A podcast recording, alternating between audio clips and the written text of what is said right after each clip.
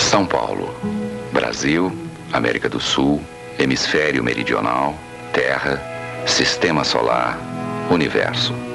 Um deles. Eu nasci aqui. Vivo aqui a maior parte do meu tempo, cada vez mais. Mas ainda não entendi bem em que tipo de lugar eu estou. Às vezes fico pensando a que continente esta cidade pertence. Acho que a nenhum. O que quer dizer esse aglomerado? Outro dia senti que era algo como um cogumelo, uma explosão que não terminou, uma placenta gigantesca. Quase ninguém gosta dela. O resto do país não gosta. Os turistas não gostam. Os próprios habitantes às vezes parecem não gostar. A angústia aqui parece ser maior. Tudo parece ser maior, impreciso, incompreensível. Para mim, muitas coisas se passaram nela e passaram por mim nela. Em quase todos os lugares, alguma coisa aconteceu.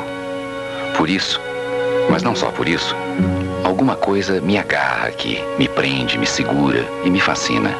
É o meu território, meu local de caça e de domínio, de sofrimento, de prazer e de poder. Todas as referências e memórias, a euforia, a depressão, a luta, a vitória, a desilusão, o arrebatamento e a frieza. Tudo. Dizem que é um lugar descaracterizado. Não é o trópico nem o frio. Não é civilizado nem primitivo. Não pertence a nada. Não é alegre, não tem charme especial, não tem lógica. Não é antiga nem moderna. É só forte, dizem alguns, mas agressiva também. E principalmente, dizem e acho que é verdade, é indiferente, distante, imprecisa, quase sem tradição, egoísta, individualista, cruel e devoradora. E é isso, principalmente, que me liga intensamente a ela, numa espécie de osmose, de amálgama, de identidade de maneira de ser, de agir. No meu plano individual, me sinto como ela. O mesmo turbilhão, a avalanche, a ânsia e a fúria, a falta de medida, a vontade de não sei o que.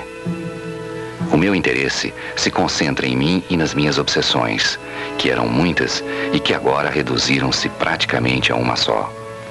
Restou apenas uma coisa incrustada aqui dentro, que às vezes parece o começo e outras o fim.